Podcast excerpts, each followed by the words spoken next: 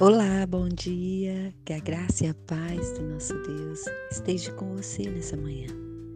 E eu quero nessa manhã dividir com vocês a reflexão que se encontra no Salmo 118, verso 14, que diz assim: O Senhor é a minha força e o meu cântico, porque ele me salvou.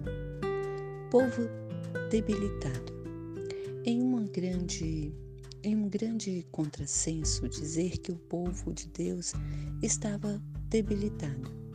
Porém, foi justamente isto que aconteceu em certa ocasião no tempo dos juízes de Israel. O povo tinha muitos inimigos, passava por dificuldades financeiras e não conseguiam se libertar da opressão inimiga.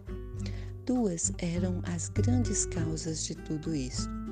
A primeira era por ter feito o que era mal perante o Senhor.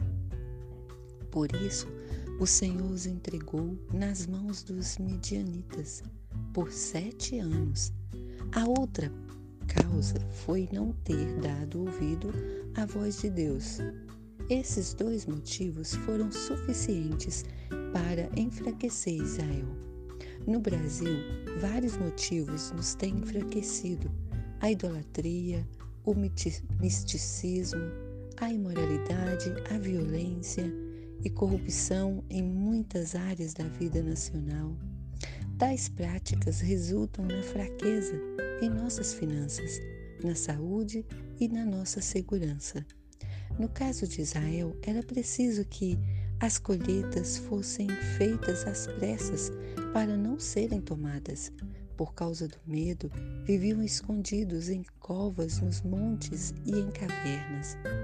Então o povo recorreu ao Senhor com fortes clamores. E este respondeu com misericórdia, dizendo: Eu sou o Senhor vosso Deus. Não temais os deuses dos amorreus em cuja terra habitais.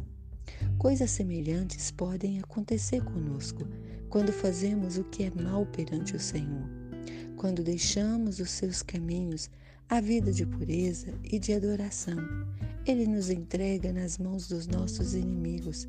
Passamos a viver em temores e opressão e a morar em cavernas de tristeza e miséria. Perdemos, perdemos a paz e a alegria. A obediência a Deus e a adoração sincera a Ele é o único meio de encontrarmos a paz e a força Contra isto, não há inimigo que nos enfraqueça e nos vença. Nosso Deus e Pai, a nossa força vem de ti.